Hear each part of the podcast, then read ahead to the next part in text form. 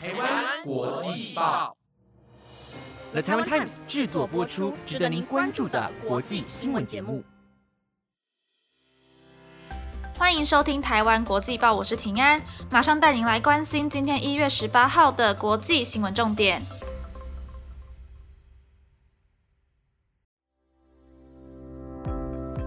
听众朋友们，大家晚安。首先要先跟大家说一件遗憾的事，今天是我最后一次主持哦。虽然很难过，但还是要打起精神为大家播报。那现在让我们来回归正题吧。在今天，地球上也发生了不少的大事。除了乌克兰的前总统遭到控诉叛国，保释金高达九点六亿之外，还有英国女子为了救狗狗遭到海啸卷走丧命。而美国的其中选举将至，拜登备战防止弹劾。还有意大利护理师居然收钱为民众假打疫苗。如果想要了解更多的国际新闻焦点，就请各位一定要收听到最后哦。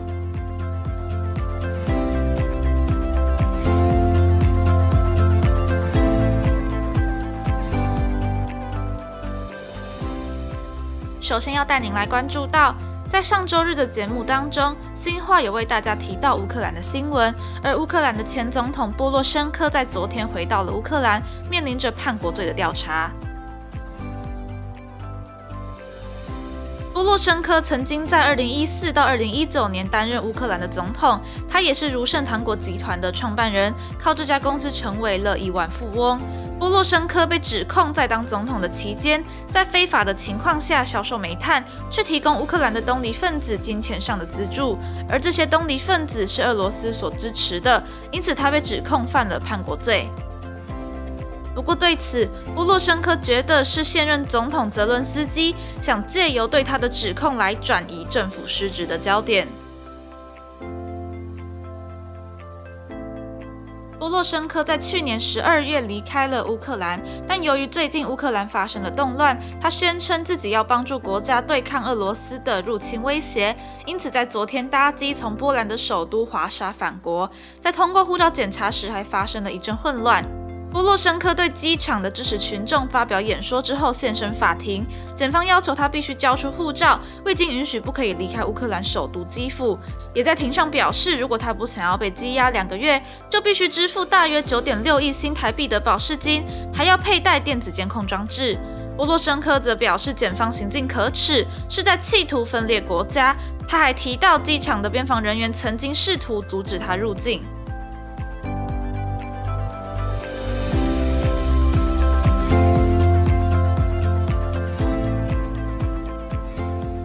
接着要带您来了解到，新化有在上周日的节目当中跟各位提到东加王国的火山爆发，而这起意外引发的海啸卷走了一名英国女子，成为了当地第一例的死亡事件。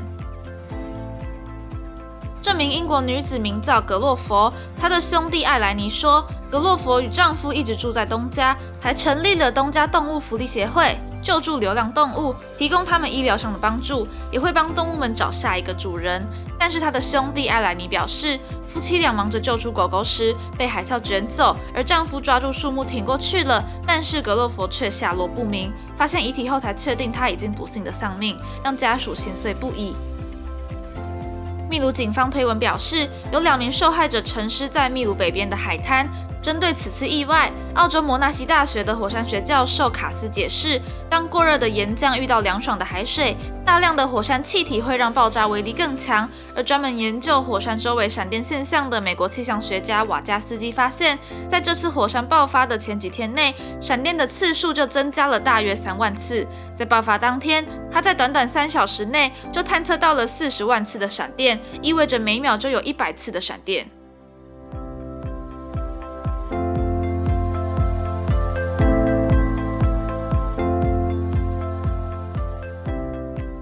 接着要带您来关心到，在十个月就是美国的其中选举了。由于共和党可能拿下多数席位，民主党总统拜登的团队超前部署，展开了一系列的行动。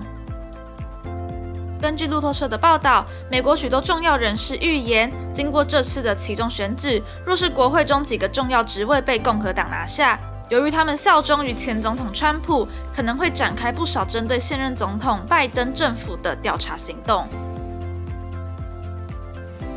其中有几位共和党籍众议员被指出可能行动，例如盖茨曾经在一段节目中承诺会瞄准美国司法部，而吉布斯则是因为拜登撤离阿富汗的决定，从去年九月起就不断的推动弹劾拜登。而有望接管政府改革暨监督委员会主席的科莫也是其中一员。他的办公室说，除了拜登政府对供应链以及疫苗接种令的处理之外，他们还会调查拜登将川普任命的军事学院董事会成员全数撤换的行为，甚至将目标指向拜登的儿子韩特。登交接团队法律政策主管莱特表示：“我们有充分的理由相信参院会落入共和党的手中，因此针对这些可能性，白宫也采取了不少的措施来应对，像是依照美元基础建设法案的执行。他们认为共和党人很可能从中寻找舞弊的证据，因此请了前纽奥良市的市长兰德鲁来做监督。而法律顾问办公室中也新加入了一位主管，来帮助白宫解决阿富汗撤军之后衍生的问题。”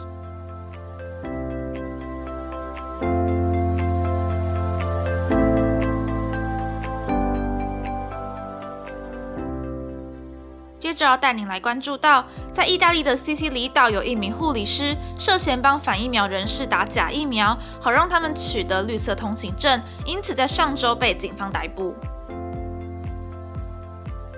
为了控制疫情。不少国家都开始使用绿色通行证，民众必须完成疫苗的接种才能取得。如果没有通行证，就有很多店家都不能进入。而一名护理师居然借此做起了生意。推特上有一则影片记录了假打疫苗的过程。当这些反疫苗民众来到接种中心时，护理师虽然会照惯例拿出疫苗，但是他会将里面的疫苗注射在卫生纸上，再把针头刺进民众的手臂，制造出打了疫苗的假象。而路透社的报道指出，反疫苗人士愿意。支付的费用高达三百欧元。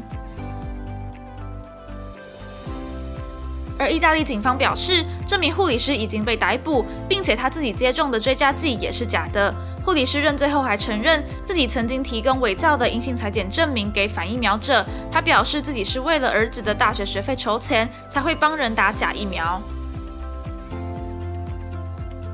而这已经不是意大利第一次出现打假疫苗的现象。除了之前几名医护人员也做出相同的事之外，甚至有人装上细胶做的假手臂去打疫苗，却当场被医护人员识破。巴勒莫警察局长拉里基亚表示，反疫苗的民众非常的顽固，不惜违反法律也要反对疫苗。而这也显示，目前可能还有未接种疫苗的医护人员仍然持续在医院工作。